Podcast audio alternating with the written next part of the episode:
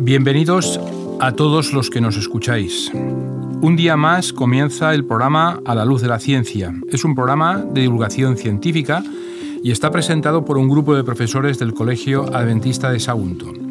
En esta ocasión les hablaremos, María José, ¿cómo estás? Muy bien, Joan. Y un servidor eh, que intentaremos de preparar un programa que sea atractivo para todos ustedes. Eh, en este programa vamos a hablar de un tema muy interesante, el tema del Alzheimer. Eh, no sé si sabes, María José, que a escala mundial se diagnostican, según la OMS, casi 10 millones de casos nuevos al año. Fíjate bien qué Está aumentando, está aumentando esta enfermedad. Uno por cada cuatro segundos de los cuales eh, pues el 60 a 70% eh, son de Alzheimer. Realmente hay un problema eh, serio en cuestión de las enfermedades mentales que se producen en el mundo. Fíjate que en España hay más de 800.000 personas diagnosticadas de Alzheimer y en el año 2050 podría llegar a, a 1,5 millones. Por tanto, es un tema muy serio. ¿vale? Sí. Eh, se estima, como digo, que hay más de 47 millones de personas afectadas y en el 2050 habrá más de 115 millones de personas en, todo, en toda Europa. Bueno, esperemos que no, que la ciencia haya avanzado eh, para frenar un poquito esto. 115, perdón, en todo el mundo y 19 en, Europa. Es mucho, es mucho aún así. Pero como tú bien dices, eh, realmente es algo importante. La, la demencia tiene importantes repercusiones sociales y económicas eh, por ejemplo, en 2015 se estimaba que el coste social que suponía atender a todas las personas del mundo diagnosticadas con un tipo de demencia ascendía a 8.000 millones eh, eh, de, euros. Esta cuantía equivale a 1,1% del Producto Interior Bruto Mundial, lo cual quiere decir que realmente es un problema. Sí. ¿Eh? Y basándote en este hecho, en este hecho, el coste por paciente eh, se cifra en 27.000 a 37.000 euros, que se pone a un coste de 24.000 millones de euros anuales. Lo cual quiere decir que es un tema que, que preocupa, no solamente por el tema económico, que el tema económico, al fin y al cabo, es una consecuencia de la enfermedad, pero de los problemas que se derivan de, Pero bueno, el tema económico para curar enfermedades, que si se pudiera derivar ese dinero a otro sitio, mejor. Pero bueno, es esto, ¿no? Eh, es una enfermedad que todos pensamos, tal vez cuando yo sea mayor, podría llegar a tenerla.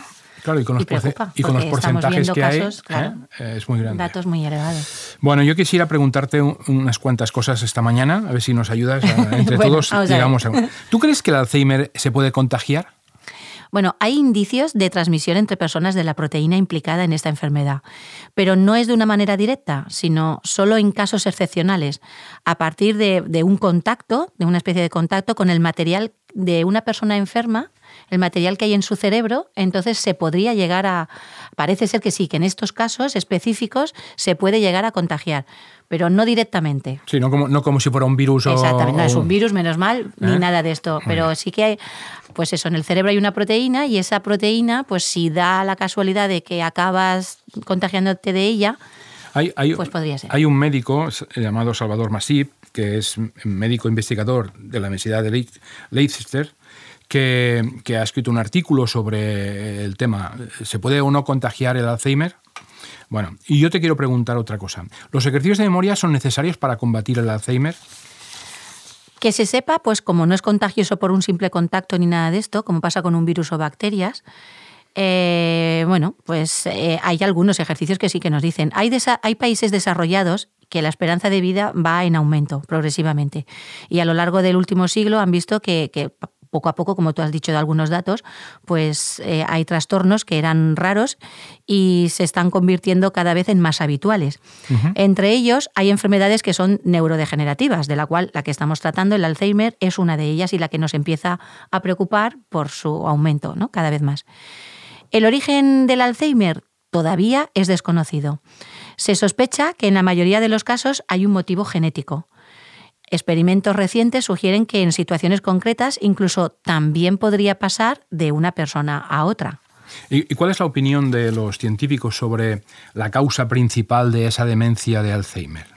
Esto se ha descrito originalmente a principios del siglo XIX, que hay un, psiquiatra al cual sale el nombre del Alzheimer, es alemán, Alois Alzheimer, Y eh, esta enfermedad lo que dice es que es una pérdida progresiva de funciones cerebrales. Nosotros siempre lo asociamos a demencia senil, pero demencia senil es otro tipo de enfermedad. De hecho, confundimos muchas veces el Alzheimer con demencia senil, porque el, el Alzheimer en realidad son otros tipos de funciones, las cuales la mayoría es verdad que están relacionadas con la memoria, con el hablar e incluso con la personalidad la gente pierde memoria, el habla te das cuenta que a veces pues se lían un poquito, no llegan a decir las frases y la personalidad cambia.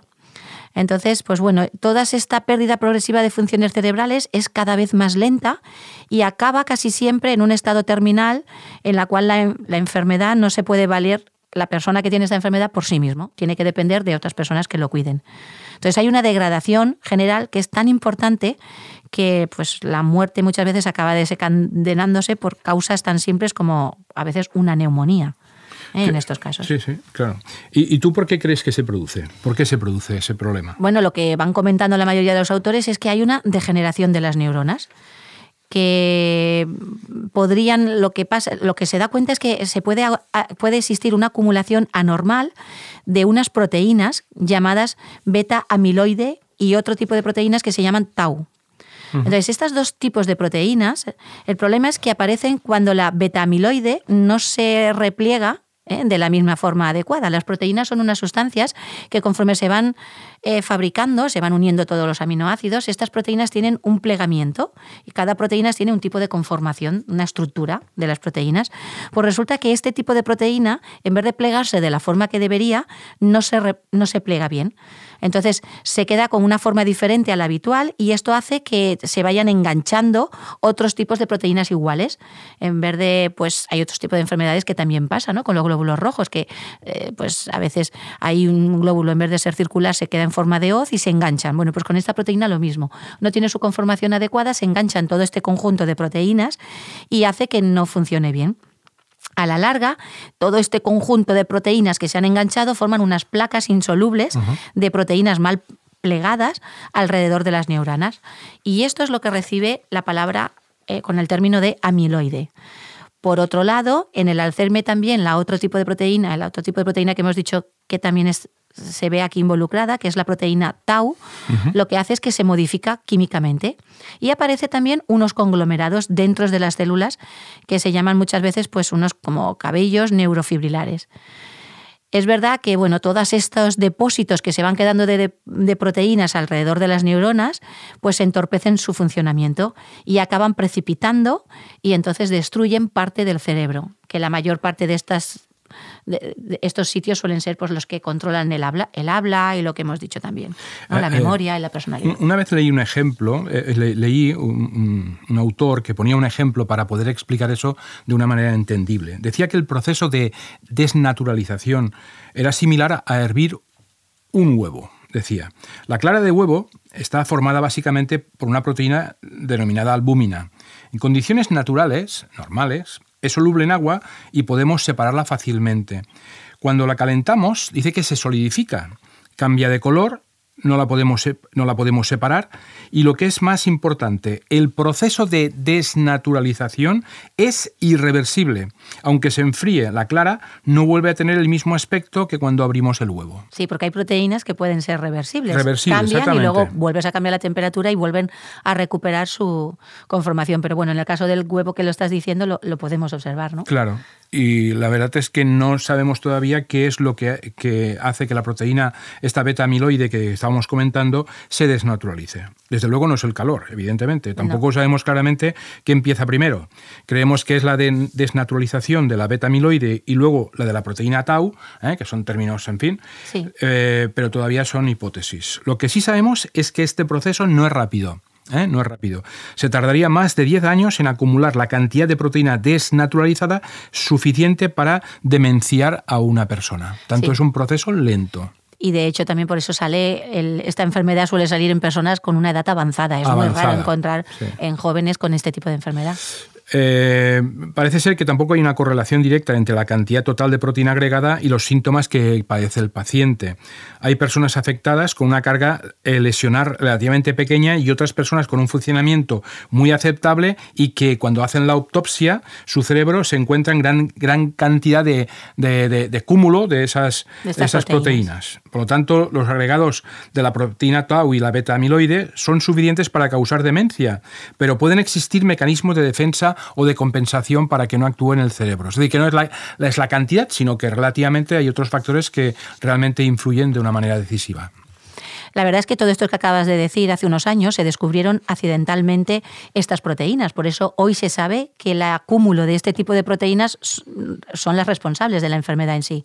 Entonces, pues bueno, hicieron una, una, autopsia a cuatro personas de una edad mediana más o menos que habían recibido hormona de crecimiento cuando eran pequeños y estas personas pues habían muerto prematuramente. La hormona se había extraído del cerebro de algunos donantes. Eh, entonces, pues bueno, esto es una práctica que hoy ya no se hace, porque hoy la hormona del crecimiento la podemos obtener del laboratorio de forma sintética. Pero en esa época una persona que tenía problemas en el crecimiento la donaban pues personas que habían muerto y del cerebro, se cogía de ahí. Esto hizo pensar que, bueno, que tal vez eh, la preparación también existía aquí esta, esta, esta proteína beta-amiloide que estaba mal plegada y el cerebro de los niños pues había actuado como si fuera una semilla y alrededor de la cual habían creado cada vez más placas, por lo que estábamos comentando de que esta proteína se van juntando unos a otros poco a poco, que estaba alrededor del cerebro. Para demostrar esto, eh, pues no era simplemente una casualidad, porque tendríamos que ver que la transmisión de las placas se podía repetir y entonces experimentalmente lo hicieron. Así es que eh, lo que han hecho un equipo ahora de investigadores ingleses, americanos y japoneses es que han publicado estos resultados en un artículo reciente en la revista de Nature. Los científicos explicaban que van a inyectar extractos sospechosos de esta hormona del crecimiento humana a unos ratones y van a estudiar un poquito la evolución. Y tal como habían anticipado, los animales acaban desarrollando placas amiloides en su cerebro. Analizando los estratos de la hormona en el laboratorio, vieron que efectivamente había unos niveles elevados de esta proteína beta amiloide y también un exceso de otro tipo de proteína que es la tau. Entonces, tal vez esto es lo que habían contribuido ellos dos a este proceso. Así que la pregunta que hacíamos al principio, ¿el Alzheimer se puede contagiar? Eh, podríamos decir que con la información que tenemos ahora no nos indica que sea contagioso, como decíamos antes. Es decir, las proteínas anormales, que seguramente son las responsables, eh, no pueden... Eh, no pueden salir del enfermo y, enfermar y enfermar a, alguno que esté sano, como fuese un virus o una bacteria. naturalmente, el impacto por la salud de la población general que mm, puede ser a causa de la transmisión, esto es mínima eh, y son muy particulares y se producen eh, en, casos muy concretos. Tendríamos a lo mejor que coger pues una situación muy concreta en que de alguna forma haya contacto con el cerebro de un paciente que esté enfermo para poderme contagiar, cosa que hoy en día esto pues alguna operación, ¿no? En operaciones o cosas así. La verdad es que sí que tendríamos ahora que extremar un poco las precauciones en ciertas cirugías de cerebro, ¿eh? porque podríamos desembocar en un Alzheimer precoz, unas décadas después de la intervención, pues podemos ver que esto es lo que ha llegado a ocurrir. Así es que pasaría porque se sabe que esta proteína, la betamiloide, se engancha al material quirúrgico y es resistente a los procesos de descontaminaciones habituales. Y esto podría saltar, pues, finalmente de, un enfermo con Alzheimer a otro que fuera operado más tarde. Entonces sí que creemos que se debe vigilar especialmente de no intervenir a gente joven con algún tipo de material que se ha hecho antes con pacientes de edad y que tengan riesgo de tenerlo. De momento, no se sabe si en alguna ocasión pues, se ha transmitido la beta-amiloide de esta forma, porque ninguno ha estudiado antes eh, la frecuencia del Alzheimer en personas que han tenido una intervención del cerebro durante su juventud. Estos resultados, la verdad es que también son importantes por otras cosas, y es porque nos permiten entender mejor la gran capacidad que tiene esta proteína, la beta-amiloide, de formar agregados, incluso pues, a pesar de su entorno original. Esto podría diseñar, ayudarnos a diseñar nuevos fármacos, que este sería el principal reto del Alzheimer, que continúa siendo pues entendido porque bueno eh, se generan estas placas de proteínas en el cerebro y encontrar un tratamiento que permita frenar este progreso hasta finalmente pues deshacer esas placas que se han llegado a formar. Por desgracia, todavía pues, necesitamos un poquito más de investigación para poder resolver todos estos enigmas, pero ya vamos en un avance. La verdad es que es un problema social grande.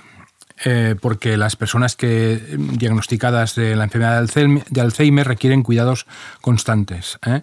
De manera que lo más habitual es, mientras aún vive en su domicilio, que un cuidador principal esté con él. Pero bueno, la mayor parte de cuidados eh, pues dependen de las personas que están allegadas y esto crea una situación familiar muy complicada. Son enfermedades que tienen un, un, fondo, digamos, eh, de, mucha intensidad emocional en la mm. familia. Sí, pero recordemos que es un poquito el cambio de la personalidad y también tenemos que ser conscientes de que esa persona, seguramente muy querida por nosotros, no es la misma persona, pero por, la enfermedad, no por otra cosa. El proceso de la enfermedad puede, como decíamos antes, dilatar hasta 15 años y con el tiempo los cuidadores principales llegan a desarrollar altos niveles de estrés y ansiedad.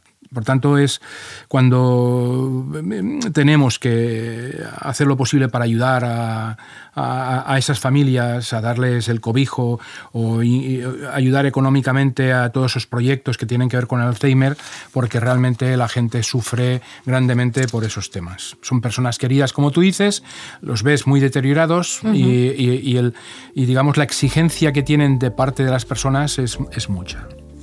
Pero bueno, por eso es un tema importante que afecta desgraciadamente a muchas personas. Y que confiamos en la ciencia, ¿no? Que esto pueda, avanzar y en poco, tiempo saber un poquito más. Bueno, muchas gracias María José por tu colaboración. Eh, esperemos que eso haya sido de su grado y queremos terminar con un pensamiento. Pensamiento que nos hace reflexionar sobre todos esos temas. Uno de los apegos más nocivos es el que se tiene a las propias ideas, opiniones y puntos de vista, que impide ponerse en el lugar de los demás y conducen al dogmatismo y al fanatismo. Hasta aquí el programa de hoy. Espero que haya sido de vuestro agrado. Los profesores del Colegio Adventista nos despedimos hasta una próxima ocasión. Muchas gracias.